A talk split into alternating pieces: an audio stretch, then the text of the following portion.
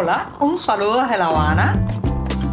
Les habla Joanny Sánchez, cubana, periodista, ciudadana, y les traigo este cafecito informativo recién colado y sin azúcar para despertar.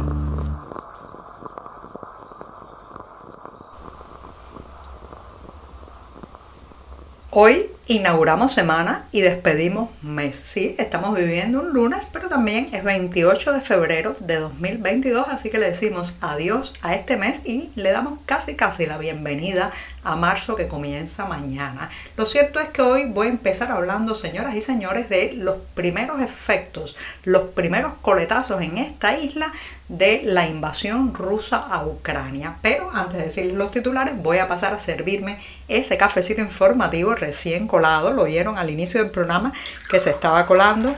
Así que lo pongo en la taza y ahora sí les voy a comentar que en un primer momento iba a hablar de que cero turismo ruso a la isla y también el corte o el cierre de la posibilidad de migrar a través de Moscú. Esos son los primeros efectos desde el punto de vista económico que se notan en esta isla con la invasión rusa a Ucrania. En un segundo momento les comentaré de un activista que tuvo el gesto de llevar flores a la embajada ucraniana en La Habana y terminó detenido, amenazado y con una carta de advertencia. También en un tercer momento, la prensa oficial se queja de que los jóvenes cubanos no quieren ingresar al Partido Comunista, así, así como lo escuchan. Y por último, recomendarles una nueva columna que hemos inaugurado en las páginas del diario 14 y medio con la firma del escritor cubano Javier Carbonell y bajo el título de Naufragios. Dicho esto, presentados los titulares, el lunes está por iniciar y el mes por concluir.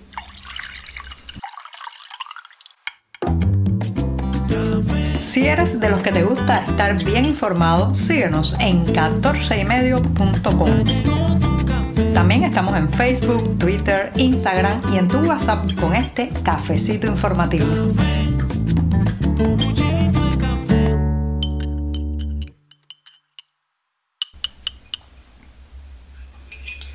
El café de lunes es el más importante de todos, señoras y señores, sobre todo cuando se ha tenido un fin de semana de muchísimo trabajo informativo y lo que queda por delante en la semana parece que también será muy, muy intenso. Así que me voy a dar este primer sorbito del día.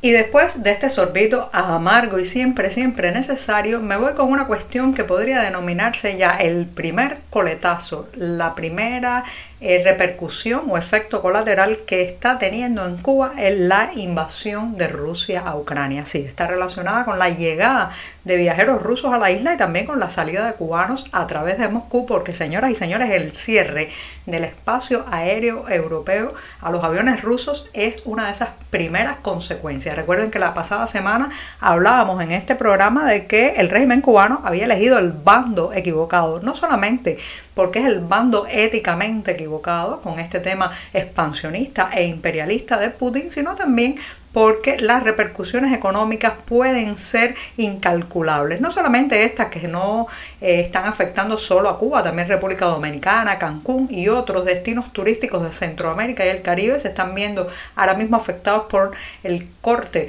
de la llegada de turistas rusos, sino también porque Cuba, el régimen cubano, hace muchos manejos económicos, financieros, de tipo bancario también, a través de sus socios rusos y esto ahora, señoras y señores, será cada vez más complicado. Sobre la cabeza de Vladimir Putin llueve un chaparrón de sanciones y nosotros estamos sin sombrilla en el sentido de que la economía cubana está en números negativos hace mucho tiempo, por tanto cualquier pequeña llovizna que nos toque es realmente algo que tendrá un efecto brutal en el día a día, en la cotidianidad y en, las arcas estatales cubanas. Por eso reitero, el espacio, el cierre del espacio aéreo europeo ya ha traído como consecuencia que los mayores operadores turísticos de Rusia han tenido que empezar a cancelar los paquetes turísticos que vendían al Caribe, también a Varadero en el caso de Cuba, y varios callos también del archipiélago cubano.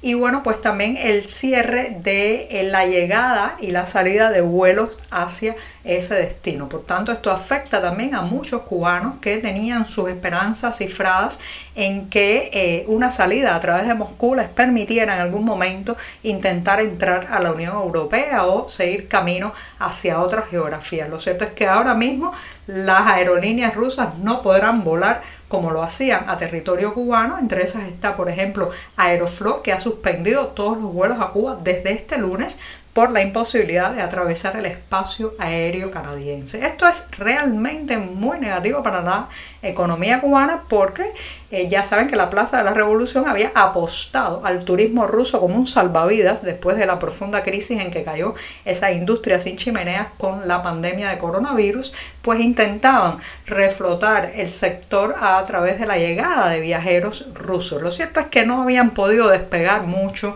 eh, porque, entre otras cosas, República Dominicana le había comido parte del pastel turístico de los rusos a Cuba y por otro porque en este país hay un caos financiero, monetario y de comercio ahora mismo que enloquece a los viajeros que no saben con qué moneda van a comprar qué cosa, hay un gran desabastecimiento y bueno pues todo eso unido a la inestabilidad política, a los ecos también de las protestas populares del 11 de julio y la represión que desató el régimen, pues hizo a muchos viajeros desistir del destino Cuba. Y eh, pues eh, las autoridades ponían, digamos, todas sus esperanzas en la llegada de rusos. Bueno, eso ya no va a poder ser y tampoco va a poder ser que el camino de la migración rusa, eh, cubana, perdón, siga pasando por Moscú. Así que ya estamos ante uno de los primeros efectos económicos de la invasión rusa a Ucrania. Mientras tanto, el régimen cubano sigue aplaudiendo lo que hace Vladimir Putin.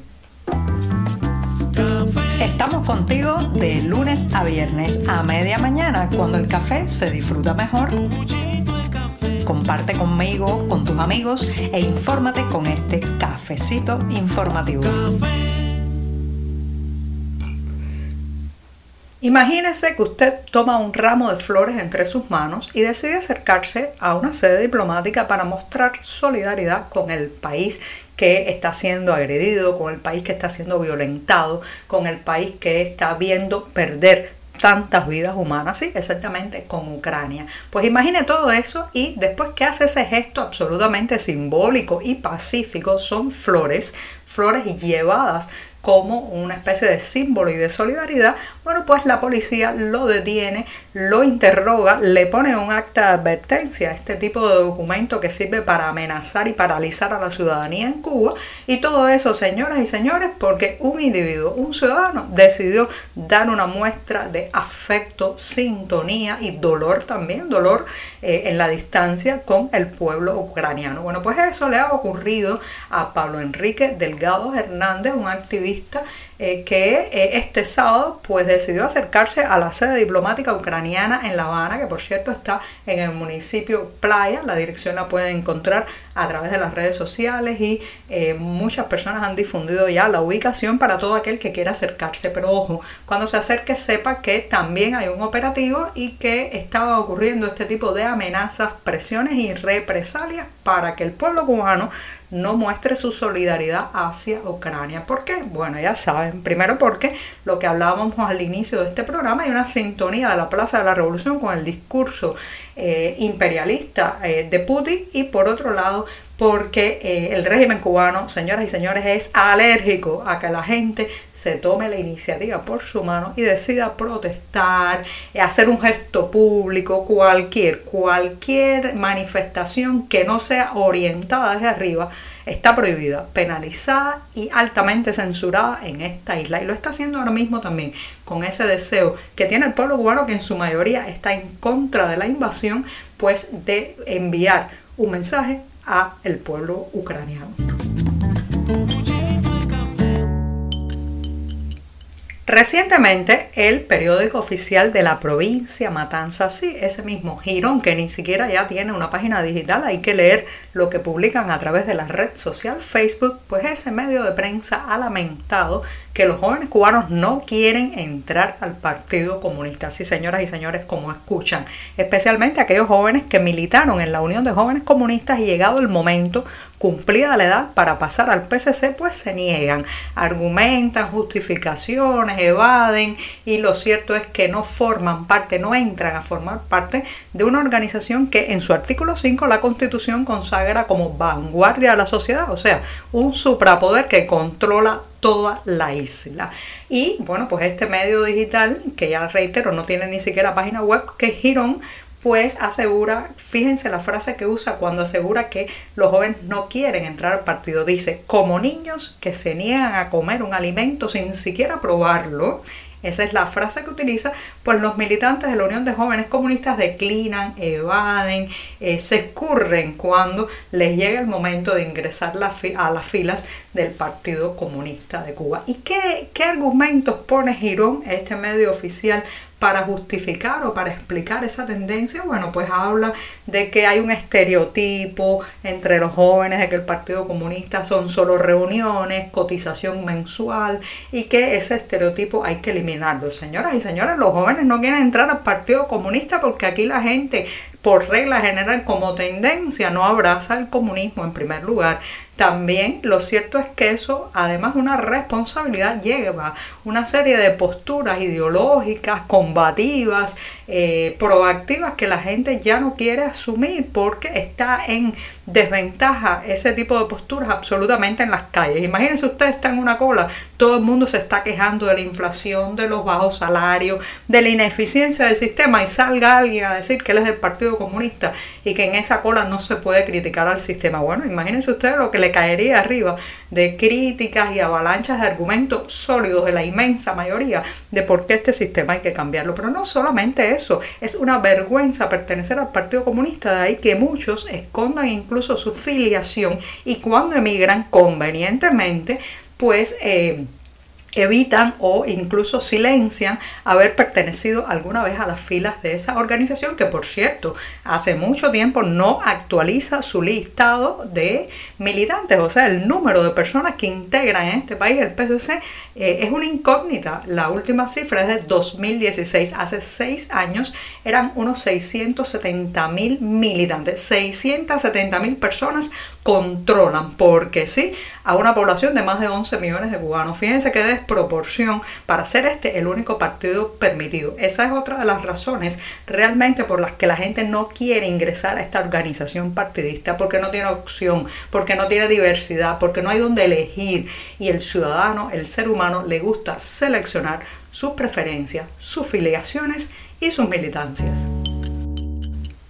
Y desde este pasado fin de semana hemos inaugurado en el diario 14 y medio una columna del escritor cubano Javier Carbonell. Sí, originario de Villa Clara, pues ha comenzado una colaboración con nuestro medio digital que los invito a leer bajo el título de Naufragios. Él recientemente pidió asilo en España tras renunciar al premio Italo Calvino por su libro El fin del juego. Así que Javier Carbonell escribe Naufragios en 14 y medio. Por hoy es todo. Te espero mañana a la misma hora. Síguenos en 14medio.com. También estamos en Facebook, Twitter, Instagram y en tu WhatsApp. No olvides, claro está, compartir nuestro cafecito informativo con tus amigos.